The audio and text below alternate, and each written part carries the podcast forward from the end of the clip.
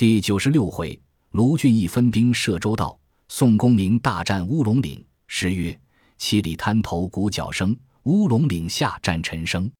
白毛黄月横山路，虎吕狼兵便射城。天助宋江伏社稷，故叫少俊显威灵。将军指日成功后，定使驴言贺太平。”话说当下，张衡听得倒霉了他兄弟张顺，烦恼的昏晕了半晌，却就得苏醒。宋江道：“且伏在帐房里调制，却在问他海上事务。”宋江令裴宣、蒋敬写录众将功劳，辰巳时分都在营前聚集。李俊、石秀生擒吴直，三员女将生擒张道元，林冲舍毛戳死冷宫，解珍、解宝杀了崔玉，只走了石宝、邓元觉、王朝忠、温客让五人。宋江便出榜安抚百姓，赏劳三军，把吴直、张道元借赴张昭讨军前斩首实行。县梁原平氏，申文宝举作富阳县令。张昭讨出，关岭空投官告，不在话下。众将都到城中歇下。左右报道：阮小七从江里上岸入城来了。宋江唤到帐前问事，说道：“小弟和张衡、侯健、段景柱带领水手，海边觅得船只，行至海沿等处，指望便是入钱塘江来。不期风水不顺。”打出大洋里去了，即使得回来，又被风打破了船，众人都落在水里。侯健、段景柱不识水性，落下去淹死海中。众多水手各自逃生，四散去了。小弟覆水到海口，进得者山门，被潮直漾到半翻山。覆水回来，却见张衡哥哥在五云山降里，本待要上岸来，又不知他在那地里。昨夜望见城中火起，又听得连珠炮响，想必是哥哥在杭州城厮杀，以此从江里上岸来。不知张衡曾到岸也不曾。宋江说：“张衡之事与阮小七知道，另和他自己两个哥哥相见了，以前管领水军头领传旨。”宋江传令，先调水军头领去江里收拾江船，伺候征进睦州。想起张顺如此通灵显圣，去永金门外。靠西湖边建立庙宇，题名金华太保。宋江亲去祭赛，后来收复方腊，有功于朝。宋江回京奏知此事，特奉圣旨，敕封为金华将军，庙事杭州。有诗为证：生前勇悍无人敌，死后应灵柱壮土。香火绵延森庙宇，至今血石在西湖。再说宋江在行宫内，因四渡江以来损折许多江左。心中十分悲怆，却去净慈寺修设水陆道场七昼夜，判师湖时，祭拔臣民，超度众将，各设灵位享祭，做了好事已毕，将方天定宫中一应尽物尽皆毁坏，所有金银宝贝罗缎等项分赏诸将军校。杭州城百姓聚宁，设宴庆贺，当与军师从长计议，调兵收复睦州。此时已是四月进间。忽闻报道，副都督刘光世并东京天使都到杭州。宋江当下引众将出北关门迎接入城，就行宫开读圣旨，赤先锋使宋江等收缴方腊，累建大功。赤子黄蜂御酒三十五瓶，锦衣三十五领，赏赐正将。其余偏将，赵明之给赏赐断匹。原来朝廷只知公孙胜不曾渡江收缴方腊，却不知折了许多人马。宋江见了三十五元锦衣玉酒，默然伤心，泪不能止。天使问时，宋江把折了众将的话对天使说之。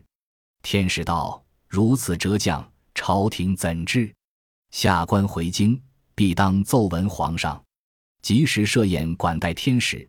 刘光世主席。”其余大小将佐各依次序而坐，御赐酒宴，个个沾恩一罢。以王正偏将佐留下锦衣玉酒赏赐。次日设位，遥空享祭。宋江将一瓶玉酒、一领锦衣去张顺庙里呼名享祭，锦衣就穿泥神身上，其余的都指遥空焚化锦衣。天使住了几日，送回京师，不觉迅速光阴。早过了十数日。张昭讨差人赍文书来，催暂先锋进兵。宋江与吴用请卢俊义商议，此去睦州，沿江直抵贼巢；此去歙州，却从玉岭关小路而去。今从此处分兵征剿，不知贤弟兵去何处？卢俊义道：“主兵遣将，听从哥哥严令，安敢选择？”宋江道：“虽然如此，试看天命。做两队，分定人数，写成两处揪子，焚香祈祷，各揪一处。”宋江拈阄得睦州，卢俊义拈阄得歙州。宋江道：“方腊贼巢正在清溪县邦源洞中，贤弟取了歙州，可屯驻军马。深闻飞报之会，约日同攻清溪贼洞。”卢俊义便请宋公明、约亮分调江左军校，先锋是宋江，带领正偏江左三十六员，攻取睦州并乌龙岭。军师吴用、关胜、花荣、秦明。李应、戴宗、朱仝、李逵、鲁智深、武松、谢珍、谢宝、吕方、郭盛、樊瑞、马林、燕顺、宋清、项冲、李衮、王英、扈三娘、林震、杜兴、蔡福、蔡庆、裴宣、蒋敬、于宝四，水军头领正偏将左七员，不领船只，随军征进睦州。李俊、阮小二、阮小五、阮小七、童威、童猛、孟康。副先锋卢俊义管领正偏将左二十八员，收取歙州并御领官。军师朱武、林冲、呼延灼、史进、杨雄、石秀、单廷圭、魏定国、孙立、黄信、欧鹏、杜迁、陈达、杨春、李忠、薛勇、邹渊、邹润、李立、李云、汤龙、石勇、石谦、丁德孙、孙新、顾大嫂、张青、孙二娘。当下卢先锋部领正偏将校共计二十九员，随行军兵三万人马。择日辞了刘都督，别了宋江，引兵往杭州取山路，经过临安县进发，登城去了。却说宋江等整顿船只军马，奋拨正偏将校，选日祭旗出师，水陆并进，传旗相迎。此时杭州城内瘟疫盛行，已病倒六员江左，是张衡、穆弘、孔明。朱贵、杨林、白胜患体未全，不能征进。九波暮春，朱府看视病人，共是八员，寄留于杭州。其余众将尽随宋江攻取睦州，共计三十七员，取路沿江往富阳县进发。且不说两路军马启程，再说柴进同燕青，自秀州李亭别了宋先锋，行至海盐县前，到海边乘船驶过越州。以礼来到诸暨县，渡过鱼浦，前到睦州界上，把关爱将校拦住。柴进告道：“某乃是中原一秀士，能知天文地理，善会阴阳，识得六甲风云，辨别三光气色，九流三教，无所不通。遥望江南，有天子气数而来，何故闭塞贤路？”把关将校听得柴进言语不俗，便问姓名。柴进道。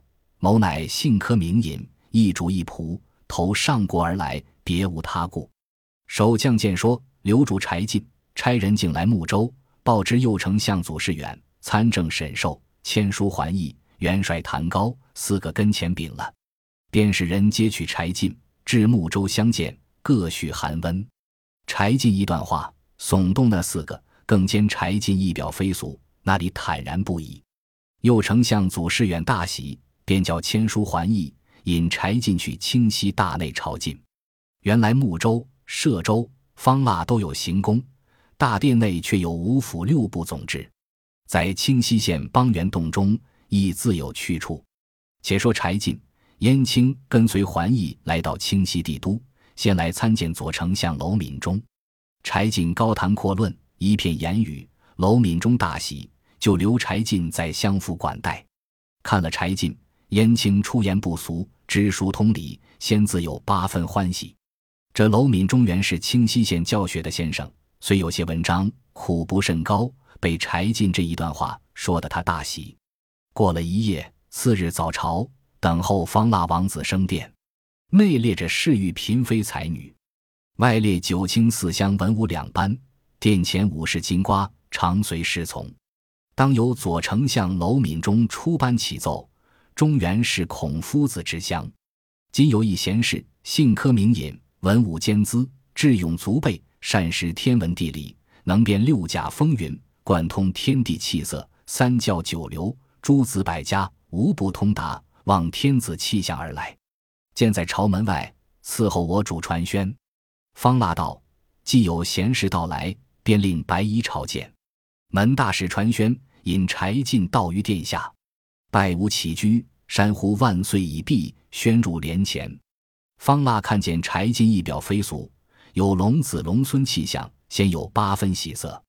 方腊问道：“贤士所言望天子气色而来，在于何处？”柴进奏道：“臣科引荐居中原天子之乡，父母双亡，只身学业，传先贤之秘诀，受祖师之玄文。”近日夜观前相，见地星明朗，正照东吴，因此不辞千里之劳，望气而来。特至江南，又见一缕五色天子之气，起自睦州。今得瞻天子圣言，抱龙凤之姿，挺天日之表，正应此气。臣不胜幸甚之至，言气再拜。有诗为证：五色龙光照碧天，匆匆加气霭香烟。定知有客乘黄屋，特地相寻到御前。方腊道：“寡人虽有东南地土之分，尽被宋江等侵夺城池，将近无地，如之奈何？”柴进奏道：“臣闻古人有言：得之易，失之易；得之难，失之难。今陛下东南之境，开基以来，席卷长驱，得了许多州郡。今虽被宋江侵了数处。”不久，气运复归于圣上。陛下非至江南之境，他日中原社稷，亦属于陛下所统，亦享唐虞无穷之乐。虽严汉，盛唐亦不可及也。方腊见此等言语，心中大喜，敕赐锦敦命座，管待御宴，加封为中书侍郎。自此，柴进每日得进方腊，无非用些阿谀美言谄佞，以取其事。未经半月之间，方腊及内外官僚无一人不喜柴进。此后，方腊见柴进属实公平，尽心喜爱，却令左丞相娄敏中作媒，把金枝公主招赘柴进为驸马，封官主爵都尉。燕青改名云璧，人都称为云凤尉。柴进自从与公主成亲之后，出入宫殿都知内院备戏。方腊但有军情重视。便宣柴进至内宫记忆。柴进时常奏说：“陛下气色真正，只被刚心冲犯，尚有半年不安。直待并得宋江手下无了一员战将，刚心退度，陛下复兴基业，席卷长驱，直占中原之地。”方腊道：“寡人手下爱将数员，尽被宋江杀死，四子奈何？”柴进又奏道：“臣夜观天象，陛下气数。”将星虽多数十位，不为正气，未久必亡。却有二十八宿星象，正来辅助陛下复兴基业。宋江火内亦有十数员来降，此也是蜀中星宿，尽是陛下开疆斩土之臣也。方腊听了大喜，有诗为证：柴进英雄是少双，神谋用处便归降。高官厚禄七公主，一念原来为宋江。且不说柴进做了驸马，却说宋江不领大队人马军兵，水陆并进，传其同行，离了杭州，望赴阳县进发。时有保光国师邓元觉，并元帅石宝、王朝中、温克让五个引了败残军马，守住富阳县关隘，却使人来睦州求救。右丞相祖师远当差两员亲军指挥使，引一万军马前来策应。正指挥白钦，副指挥景德，两个都有万夫不当之勇，来到富阳县，和保光国师等合兵一处，占住山头。宋江等大队军马已到七里湾，水军引着马军一发前进。石宝见了，上马带流星锤，拿披风刀，离了富阳县山头来迎宋江。关胜正欲出马，吕方叫道：“兄长少停，看吕方和这厮斗几何？”宋江在门旗营里看时，吕方一骑马一知己，直取石宝。那石宝使披风刀相迎，两个斗到五十合，吕方力竭。郭胜见了，便持戟纵马前来夹攻。那石宝一口刀战两只戟，没半分漏泄。正斗到至处，南边保光国师及鸣罗收军，原来见大江里战船乘着顺风都上滩来，却来傍岸，怕他两处夹攻，因此鸣罗收军。吕方、郭胜缠住厮杀，那里肯放？石宝又斗了三五合，宋兵镇上朱仝，一骑马一条枪，又去夹攻。石宝战不过三将，分开兵器便走。宋江鞭梢一指，直杀过富阳山岭。石宝军马余路屯扎不住，直到桐庐县界内。宋江连夜进兵，过白峰岭下寨。当夜差遣谢珍、谢宝、燕顺、王矮虎、仪仗清取东路，李逵、项冲、李衮、樊瑞、马林取西路，各带一千步军去桐庐县结寨。将李却叫李俊、三阮、二童、孟康七人取水路进兵。且说谢珍等引着军兵杀到桐庐县时，已是三更天气。宝光国师正和石宝记忆军务，猛听的一声炮响，众人上马不迭，急看时，三路火起，诸将跟着石宝，只顾逃命，那里赶来迎敌？三路军马横冲直撞杀将来。温客让上的马迟，便往小路而走，正撞着王来虎、一丈青，他夫妻二人一发上。把温克让横拖倒拽，活捉去了。李逵和项冲、李衮、樊瑞、马林只顾在县里杀人放火。宋江见报，催攒军兵拔寨都起，直到桐庐县屯驻军马。王矮虎、一丈青县温克让请功，赏赐二人。宋江交把温克让借赴杭州张昭讨钱斩首，不在话下。次日，宋江调兵，水陆并进。直到乌龙岭下，过岭便是睦州。此时，宝光国师引着众将都上岭去把关隘屯驻军马。那乌龙关隘正靠长江，山峻水急，上立关防，下排战舰。宋将军马进岭下屯驻，扎了寨栅。步军中差李逵、项冲、李衮引五百排手出哨探路。到的乌龙岭下，上面擂木炮石打将下来，不能前进。无计可施，回报宋先锋。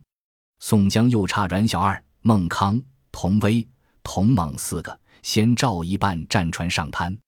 当下阮小二带了两个副将，引一千水军，分作一百只船上，摇船擂鼓，唱着山歌，渐进乌龙岭边来。原来乌龙岭下那面靠山，却是方腊的水寨，那寨里也屯着五百只战船，船上有五千来水军。为头四个水军总管，名号浙江四龙。那四龙是玉爪龙都总管程贵，锦鳞龙副总管翟元，冲波龙左副管乔正，细珠龙右副管谢福。这四个总管却是方腊加封的绰号。这四人原是钱塘江里艄公，投奔方腊，却受三品之事。当日阮小二等乘驾船只，从急流下水，摇上滩去。南军水寨里，四个总管已自知了，准备下五十连火牌。原来这火牌只是大松沙木穿成，牌上都堆草把，草把内暗藏着硫磺焰硝引火之物，把主所编住，排在滩头。这里阮小二和孟康、童威、童猛四个只顾摇上滩去。那四个水军总管在上面看见了，各打一面干红好旗，驾四只快船顺水下来。四个都一般打扮，但见万字头巾发半龙，白罗衫袖系腰红，手执长枪悬雪刃，钱塘江上四条龙。那四只快船顺水摇江下来，渐近，阮小二看见，喝令水手放箭。那四只快船便回，阮小二便叫程氏赶上滩去。四只快船绑滩住了，四个总管却跳上岸，许多水手们也都走了。阮小二望见滩上水寨里船广，不敢上去，只在下水头望。只见乌龙岭上把旗一招，金鼓齐鸣，火牌一起点着，望下滩顺风冲江下来。背后大船一起喊起，都是长枪挠钩，尽随火牌下来，只顾乱杀敌军。童威、童猛见时大难尽，便把船帮岸，弃了船只，爬过山边，步行上山寻路回寨。阮小二和孟康物资在船上迎敌，火牌连烧将来。阮小二急下水时，后船赶上，一挠钩搭住。阮小二心慌，怕吃的拿去受辱，扯出腰刀自刎而亡。孟康见不是头，即要下水时，火牌上火炮齐发，一炮正打中孟康头盔，透顶打作肉泥。四个水军总管却上火船杀将下来。李俊和阮小五、阮小七都在后船，见前船失利，沿江岸杀来。只得急忙转船，便随顺水，只放下桐庐岸来。再说乌龙岭上，保光国师并元帅石宝见水军总管得胜，乘势引军杀下岭来。水深不能相赶，路远不能相追，宋兵复退在桐庐驻扎，南兵也收军上乌龙岭去了。有诗为证：“既捉谋书事不成，保光兵数更难明。火船火炮连天起，杀得孤军太不轻。”宋江在桐庐扎住寨栅，又见折了阮小二、孟康，在帐中烦恼，寝食俱废，梦寐不安。吴用与众将苦劝不得。阮小五、阮小七挂孝矣了，自来见劝宋江道：“我哥哥今日为国家大事折了性命，也强死死在梁山坡，埋没了名目。先锋主兵不须烦恼，且清理国家大事，我弟兄两个自去复仇。”宋江听了。稍稍回言，次日仍复整点军马，再要进兵。吴用见到兄长未可急性，且在寻思计策，渡岭未迟。只见谢珍、谢宝便道：“我弟兄两个原是猎户出身，巴山渡岭得冠。我两个装作此间猎户，扒上山去，放起一把火来，叫那贼兵大惊，必然弃了关去。”吴用道：“此计虽好。”只恐这山险峻，难以进步。倘或失脚，性命难保。谢珍、谢宝便道：“我弟兄两个自登州越狱上梁山坡，托哥哥福音，做了许多年好汉，又受了国家诰命，穿了金袄子。今日为朝廷，便粉骨碎身，报答仁兄，也不为多。”宋江道：“贤弟休说这凶话，只愿早早干了大功回京，朝廷不肯亏负我们。”你只顾尽心竭力与国家出力，谢珍、谢宝便去拴树，穿了虎皮套袄，腰里各挎一口快刀，提了钢叉，两个来辞了宋江，便取小路往乌龙岭上来。此时才有一更天气，路上撞着两个俘虏小军，二人结果了两个，到的岭下时已有二更，听得岭上寨内更鼓分明，两个不敢从大路走，攀藤拦葛。一步步爬上岭来，是夜月光星朗，如同白日。两个三亭爬了二亭之上，望见岭上灯光闪闪。两个伏在岭凹边听时，上面更鼓已打四更。谢珍暗暗的叫兄弟道：“夜又短，天色无多时了，我两个上去罢。”两个又攀援上去，正爬到岩壁崎岖之处，悬崖险峻之中，两个只顾爬上去，手脚都不闲。却把搭膊拴住钢叉，拖在背后，刮得竹藤乱响。山岭上早吃人看见了，谢珍正爬在山凹处，只听得上面叫声“这”，一挠钩，正搭住谢珍头际。谢珍急去腰里拔的刀出来时，上面已把他踢得脚悬了。解珍心慌，连忙一刀砍断挠钩，却从空里坠下来。可怜解珍做了半世好汉，从这百十丈高崖上倒撞下来，死于非命。下面都是狼牙乱石，粉碎了身躯。谢宝见哥哥将下去，急退步下岭时，上头早滚下大小石块，并短弩弓箭从竹藤里射来。可怜谢宝为了一时猎户，做一块射死在乌龙岭边竹藤丛里，两个身死。天明，岭上差人下来，将谢珍、谢宝尸首就风化在岭上。探子体得背细，报与宋先锋知道。谢珍、谢宝已死在乌龙岭，有诗为证：“千尺悬崖峻渺茫，古藤高树乱苍苍。夜深欲作幽叹寂，两将谁知顷客亡。”宋江听得又折了谢珍、谢宝，哭得几番昏晕，便唤关胜、花荣点兵取乌龙岭关隘，与四个兄弟报仇。吴用见道：“仁兄不可性急，以死者皆是天命。若要取关，不可造次，须用神机妙策，智取其关，方可调兵遣将。”宋江怒道：“谁想把我弟兄们手足三庭损了一庭？不然那贼们把我兄弟风化在岭上，今夜必须提兵，先去夺尸首回来，据棺椁埋葬。”吴用阻道：“贼兵将尸风化，诚恐有计，兄长未可造次。”宋江那里肯听军师见劝，随即点起三千精兵，带领关胜、花荣、吕方、郭盛四将，连夜进兵。到乌龙岭时，已是二更时分。小校报道，前面风化起两个人在那里，赶是谢珍、谢宝的尸首。